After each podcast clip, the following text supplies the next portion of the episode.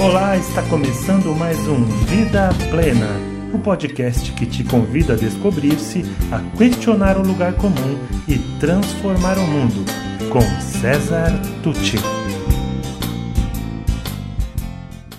Chegou o Dia dos Pais e este é o assunto deste nosso vídeo. Vamos conversar um pouquinho sobre isso? Então aperta a tecla da atenção plena e fica aqui comigo.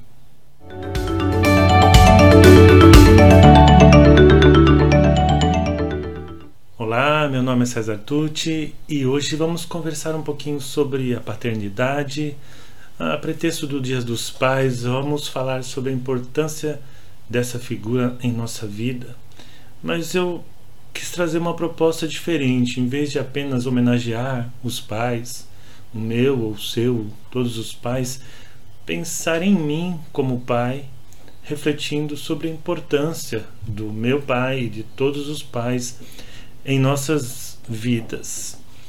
Bom, antes eu quero dizer que nós estamos aí com alguns projetos em andamento, por isso nem toda semana eu estou conseguindo gravar vídeo, mas isso não significa afastamento do trabalho. Estamos aí fazendo uma série de lives com o projeto Empoderamento 3.0 que você pode encontrar lá nas minhas mídias sociais.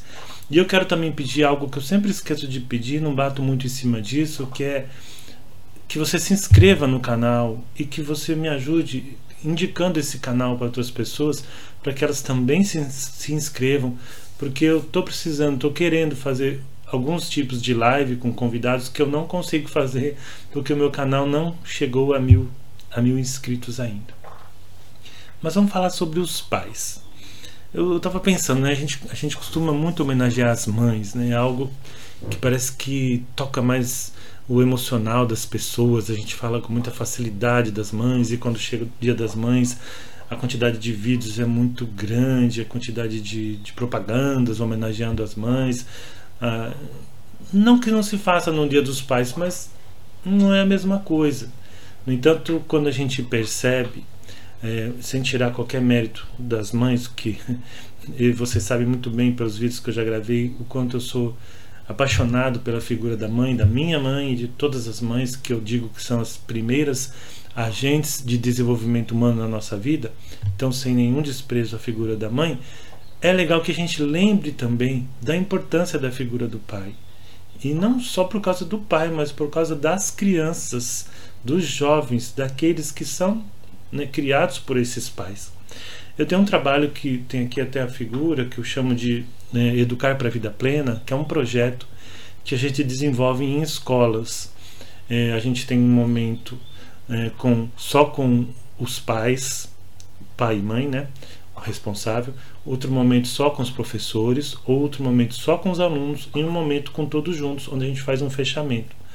A gente fala muito sobre é, a importância das escolhas dos pais para o futuro dos seus filhos e usando a neurociência, a psicologia positiva, a disciplina positiva, uh, até mesmo alguns conceitos ligados ao coaching, a gente orienta os pais ou leva os pais a refletirem sobre o que eles estão fazendo hoje, os exemplos que eles estão dando hoje, a presença ou a não presença na vida dos seus filhos, o quanto isso vai custar, provocar, trazer de bem ou de prejuízo lá na frente. É um projeto que eu gosto muito, que se centra nos princípios do desenvolvimento humano e na intenção de se promover esse desenvolvimento, é, oferecendo oportunidades de desenvolvimento das potencialidades dos nossos filhos de forma intencional e consciente. Portanto, reputo um, um projeto de suma importância. Porque, se a gente pensar bem, é, o desenvolvimento humano nos primeiros anos de vida ele está totalmente linkado, ligado, conectado com o que acontece dentro do lar. Né? Então, é como em muitos casos, não em todos, existem no lar a figura do pai e da mãe, é importante que a gente fale dessas duas figuras. É, há um momento também numa outra palestra minha que se chama Que Futuro Estamos Preparando para os Nossos Filhos, que é muito emocionante e que eu já tive a oportunidade de fazer estando meu pai presente, o seu Sérgio. E nesse momento é quando eu abordo a questão bem específica de que as escolhas que você, como pai, faz hoje afetarão o futuro do seu filho amanhã. Tá? Então, eu até trago ali alguns exemplos é, que foram fundamentais na minha vida. Né? Eu tomo a liberdade de usar a minha vida pessoal como exemplo, envolvendo, obviamente, aí meu pai. Né? Então, por exemplo, eu lembro de alguns momentos em que as escolhas dele simplesmente mudaram a minha vida. Tá? Porque é assim, na verdade, né, gente? A gente vai para uma estrada, existem as bifurcações, ou trifurcações, ou polifurcações, se é, se é que podemos falar assim, e a gente toma decisões. E com isso a gente leva conosco aqueles que dependem de nós ou que estão ligados a nós, no caso aqui, os nossos filhos. Pois bem, nós morávamos inicialmente num bairro muito simples, aqui na cidade onde eu moro, em Santos. Tá? Um bairro onde, quando havia chuvas, as casas enchiam de água, dependendo da casa, da situação da casa. A nossa nunca encheu muito de água, mas chegou a entrar água.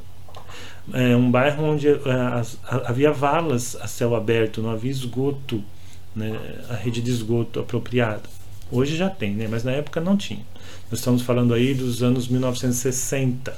Né, eu nasci em 62, então imagine é, 63, 64, 65, 66, por essa época aí, 67, nós ficamos lá até 69. Pois justamente essa foi uma das grandes primeiras escolhas do meu pai que mudaram a nossa vida. Porque na época, calçando a cara, com toda a dificuldade do mundo e com o mínimo de recurso, ele foi pedir para o seu chefe, na época, seu patrão, ajudá-lo, conceder a ele um financiamento para que ele pudesse complementar um dinheirinho que ele tinha juntado com muita dificuldade para dar entrada num apartamento num bairro melhor aqui da cidade. Tá? Bom, isso aconteceu, aí tem vários detalhes envolvidos e exigiu uma série de sacrifícios. E aí que eu falo de escolhas, porque sempre que você escolhe uma coisa, você abre mão de várias outras. Aquele dinheiro que comprometia quase que o seu orçamento inteiro todo mês, enquanto ele ficou pagando esse empréstimo, ele deixou de poder gastar em outras coisas que ele gostava, com certeza, certo? Como acontece com todos nós. Então, essa foi a primeira grande escolha com impacto grandioso na nossa vida, eu e minhas irmãs e a minha mãe, claro, porque a gente veio para um bairro onde tinha muito comércio, muitas escolas, onde a gente conviveria com outras oportunidades culturais, de, de convivência, de trabalho, enfim. Bom, depois, quando a gente já, já estava aqui, portanto, em 69, né, é, foi uma grande dificuldade é, conseguir vaga na escola a melhor escola pública da cidade, que se chamava Canadá. Se tiver alguém de Santos aí, deve ter alguém que estudou no Canadá. Numa época em que as escolas públicas elas eram disputa disputadas, é, não tinha vaga. Então, meu pai teve que ir várias vezes na porta da escola, teve que pedir ajuda para amigos, teve que se mexer, lutar, então intencionalmente buscar o melhor para nós, que na época era isso, até que conseguiu né, com uma certa dificuldade. Com a minha irmã ele já não conseguiu de primeira, já foi mais difícil, mas conseguiu que a gente entrasse na, no Canadá. Então eu, tô, eu estudei no Canadá do pré-primário até o último ano do ensino médio e aquilo foi fundamental na minha vida porque realmente eram professores que exigiam muito, era um, um ensino é, muito profundo em todas as matérias, tinha artes industriais, tinha é, desenho, tinha educação física de qualidade, esportes, mas também tinha professores famosos aqui na cidade que inclusive editavam, eram autores de alguns dos livros que a gente usava, como livro de história, livro de matemática, livro depois de química, enfim, foi fundamental, foi o preparo para que eu entrasse no vestibular. Inclusive eu entrei, passei no vestibular sem fazer cursinho na época. Bom, outra coisa, meu pai sempre incentivou. Bom, é, vou, vou fazer um parênteses assim. A vida sempre foi um pouquinho muito justa, né? Vamos dizer assim, um pouquinho muito justa. Então, é, a gente não tinha muita facilidade financeira, não tinha supérfluo em casa. As coisas eram tudo muito bem reguladas, muito reguladas. Mas havia um gasto que meu pai fazia, porque eu acho que na cabeça dele aquilo não era gasto, era investimento e que fugia do seu comportamento padrão, porque ele gastava, que era com material para a gente ler. Na época lá as, as enciclopédias elas eram por fascículos vendidas nas bancas. Então você ia lá toda semana saía um fascículo, aí você juntava aí 12 fascículos, 20, sei lá, você montava um, um volume, aí vinha a capa, aí você tinha que mandar encadernar. E aquilo para nós era um universo, era a internet, da, era o Google nosso da época. E a gente lia mesmo, tá? A gente lia, acho que eu já contei essa história sobre ler. A gente lia até livro que o vendedor deixava para a gente ver e decidir se ia comprar ou não. A gente lia da noite de um dia para o outro para depois devolver para o vendedor. A gente era rato de, de biblioteca lá na escola, no Canadá. Enfim, esse, essa escolha também do meu pai influenciou a nossa vida. Porque se tem uma coisa que pode mudar uma, a vida de uma pessoa numa sociedade onde hajam alternativas, é claro, né? É, é, a leitura, é o estudo. Então meu pai ele fez essa escolha consciente, intencional e ele acompanhava, ele cobrava. Tá? Outra coisa que, e aí uma coisa mais a ver mais comigo especificamente, foi quando eh, chegou a época de fazer prestar um concurso. Eu cheio de dúvidas porque eu gostava de biologia, eu gostava de de psicologia, eu queria ser psicólogo, mas ao mesmo tempo eu gostava de zootecnia, eu gostava, talvez eu pensava em trabalhar no campo. Então, essa dúvida toda acabou que eu não, não decidi o caminho. E aí veio o concurso da Caixa Econômica Federal. E eu não queria fazer, não queria. Falei, não, nunca vou trabalhar em banco. Eu trabalhava de boy nas ruas, eu achava aquilo horrível. Quando eu ia no banco, via as pessoas lá trabalhando o dia inteiro ali, eu falava, nossa, nunca quero trabalhar nisso. No entanto, por insistência do meu pai, insistência mesmo, eu acabei prestando o concurso. E mesmo não indo bem na parte da datilografia, porque eu sou do tempo que tinha datilografia no concurso, eu passei relativamente bem colocado aqui por causa de todo o estudo que a gente teve. Então percebam como tudo que aconteceu antes acabou me direcionando para passar no, nesse concurso. E no fim foi isso que definiu a minha vida profissional é, em todos os aspectos, porque eu fiquei 31 anos na Caixa e foi na Caixa também que eu tive a oportunidade de conhecer pessoas e aí começar a dar palestras, treinamentos. Aí eu tinha tranquilidade financeira para dar treinamentos paralelamente, mesmo ganhando pouco, às vezes nem ganhando.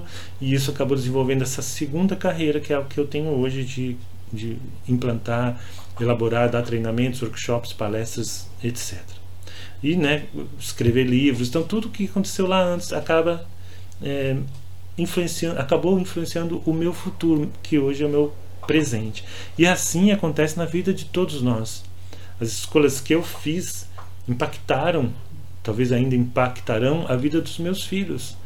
E assim é com todos nós. Então é importante que a gente, como pai, como mãe, pense de fato que escolhas eu estou fazendo.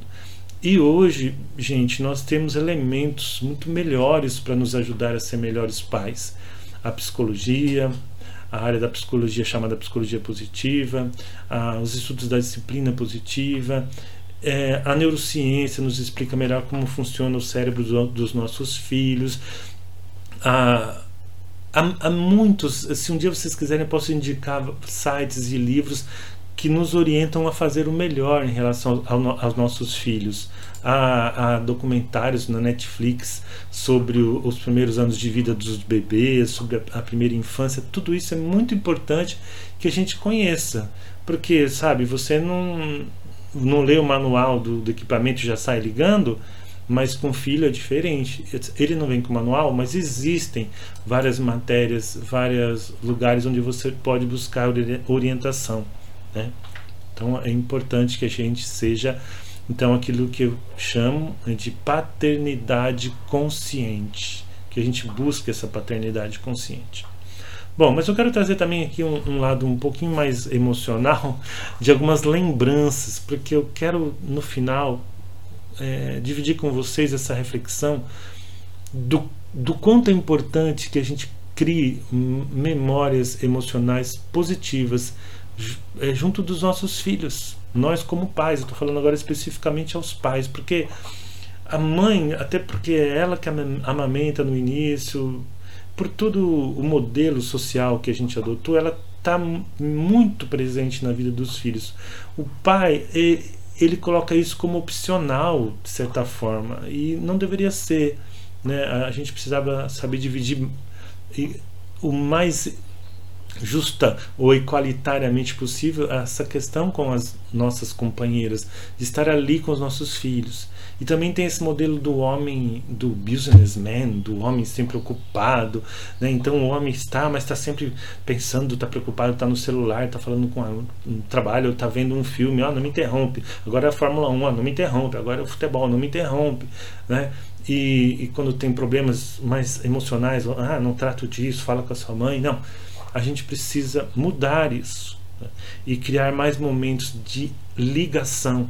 Porque se essa ligação afetiva não surgir na infância, depois na adolescência fica mais difícil e na vida adulta, às vezes aí que ela se dissipa mesmo com os reveses, as preocupações, as ocupações naturais da vida, a gente se afasta. Né? E isso é muito triste. E a figura do pai é muito importante.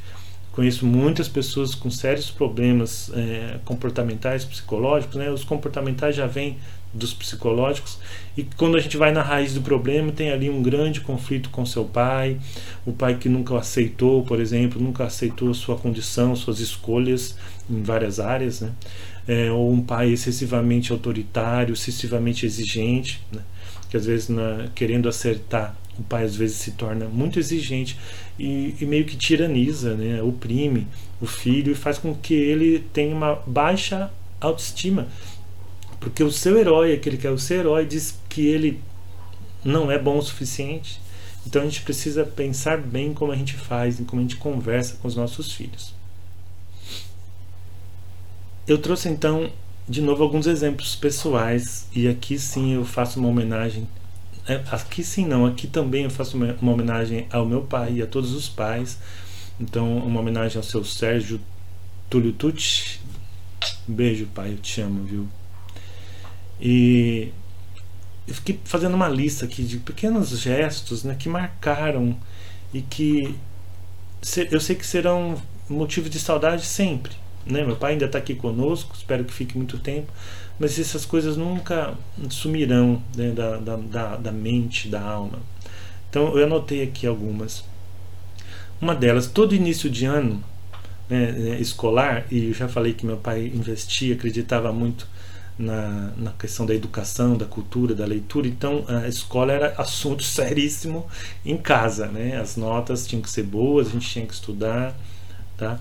É, e quando chegava o começo do ano, então comprava-se o material, então tinha aquele livro, um cheirinho de livro novo, cheirinho de caderno novo, caneta, né? Eu, como mais velho, tinha a sorte de sempre ter os novos, que às vezes passava depois para minhas irmãs. Né? Mas nesse, todo começo de ano, meu pai comprava um plástico, que não sei se ainda existe, quadriculado, branco e azul, branco e vermelho e encapava, e ele era muito caprichoso, então ele encapava todos os livros. Não era obrigatório fazer isso, que eu me lembre, mas para conservar. Então ele encapava os livros com esse plástico, durex, tudo direitinho, botava etiqueta com o nosso nome. Então isso era meio que um ritual, quase que um ritual de entrada de ano, né? Escolar. Então é, é, um momento que eu não esqueço, um momento muito bonito, assim, para mim, muito marcante a, a, figura do meu pai ali fazendo isso.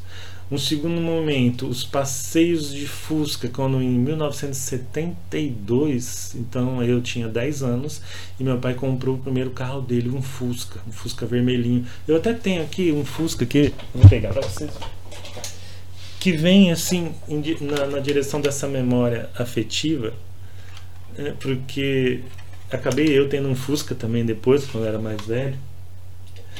Mas nesse Fusca a gente ia para o Guarujá, a gente ia para o sítio da minha avó, e eu ficava ali observando meu pai dirigir, como ele dirigia, porque eu tinha uma vontade louca de dirigir. Né? Então eram momentos também que marcaram muito. E a maneira como ele cuidava daquele carro, eu aprendi com ele algumas coisas que, que nem sempre eu sigo, porque hoje a gente não tem nem onde lavar o carro. Né? A gente, pelo menos aqui, mora em apartamento, não pode. Então tudo você manda fazer, né? Naquela época a gente fazia muita coisa. Mas marcou aqueles momentos nós dois ali juntos, é, ele lavando o carro, outro enxugando o carro, ou ele simplesmente a, gente passeando em família no carro. É, o Bauru, eu anotei aqui Bauru, porque meu pai fazia um, um gente, como eu disse, a gente não saía muito, não ficava gastando dinheiro na rua, mas a gente fazia as coisas em casa. Então, pegava o pão francês, botava presunto, é, mussarela e, e punha no forno, né? Depois aquilo derretido, punha alface e tomate e fazia o sanduíche. Então a gente, a gente chamava isso de bauru e é, é uma lembrança deliciosa, né? Em família ali na cozinha, nós cinco, minhas, eu, eu, minhas duas irmãs, meu pai e minha mãe, então era algo muito mágico. Outra coisa que ele fazia era o Danete. Não sei se é do tempo de vocês, também não sei se existe ainda o Danete, que é uma espécie de um iogurte de chocolate, um flan de chocolate né, industrializado. E, de novo, ele não ficava comprando essas coisas, mas ele fazia. Então, ele pegava o chocolate em pó, maisena, acho que açúcar, né? Não sei. E, e, fazia. Eu sei que o negócio ficava muito bom, ficava um flanzinho caseiro de chocolate, delicioso. Isso também marcou. Acho que quando as minhas irmãs ouvirem, esse, virem esse vídeo, elas vão lembrar. É, assistir futebol juntos é algo que eu tenho na lembrança hoje, até hoje, quando sento para ver um futebol, que é bem raro hoje é, mas eu lembro do meu pai, eu no sofá, meu pai no outro, e meu pai comentando o que, que era impedimento, ele ficava me ensinando, né? Por que, que foi falta, por que, que o cara, nossa, por que, que ele não fez assim? Então, até a noção de, mínima noção de futebol que eu tenho foi com meu pai, isso também é uma lembrança, né? É, é estar juntos, né, gente? Que mais? A caixa de ferramenta. A caixa de ferramenta do meu pai, para mim, era uma, um, uma coisa mágica. Era uma caixa de madeira que eu acho que ele que fez, uma caixa mesmo grande de madeira, que tinha tranca, tinha cadeado e tudo, mas a partir de um certo momento na vida eu meu acesso à caixa foi franqueado, eu podia usar, né? Mas observar meu pai consertando as coisas, o que é uma chave de fenda, uma chave Phillips, uma chave inglesa, um martelo de bico, um martelo normal, um, sei lá, um parafuso, rosca com rosca infinita, algumas coisas assim que a gente aprende. Né? E esses momentos, tá serrando uma madeira, ah, segura aí, filho, serrando a madeira para depois construir um banco. São momentos mágicos, gente, de convivência com os nossos filhos. Eu estou insistindo nisso porque muitas vezes, como, como pais, é, a gente fica muito no celular, a gente fica muito absurdo com as nossas preocupações, às vezes pensando até no futuro mesmo dos nossos filhos, mas a gente não vive o presente com nossos filhos. Então, que, a, que o nosso maior presente aos nossos filhos seja estar presente, né? para que eles nos queiram presentes em sua vida, é, para que eles se sintam acolhidos. Isso é muito importante. Que eles tenham em nós, de, de fato, um porto seguro, se possível, um mentor, e mais para frente, um amigo, que é o que a gente acaba virando lá na frente. Bom, o que mais que eu escrevi aqui? Ah, é, uma coisa mágica, que essa eu separei para o final.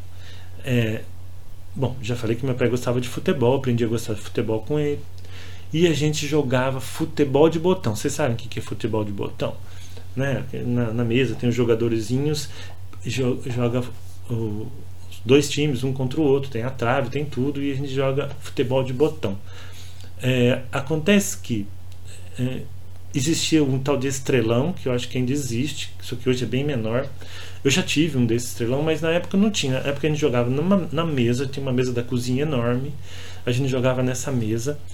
E alguns detalhes que eu vou contar para vocês que, sabe, eu tenho que até que me controlar para não me emocionar, porque são lembranças de um pai ali junto, de um amor, de uma dedicação, de momentos compartilhados que deixam emoções que se tornam lembranças para toda a vida. Então, para começar, os jogadores de botão, acho que, acho que eu tenho aqui. Eu tenho. Não sei se vai dar para enxergar. Esse aqui é do moderno que vende na loja. É, tem uma etiqueta para colar aqui, mas eu não cheguei a colar. É, hoje é assim, né? Mas na época já tinha desse tipo, era, confesso que era melhor que esse, era maior inclusive, e tinha os profissionais que eram grandes, muito lindos, mas eram importados e muito caros. Tinha a bolinha redonda, esse aqui é a bolinha que nem um botão de roupa desse jogo que eu mostrei, mas a do profissional a bolinha era redonda. Mas o que, que meu pai fazia?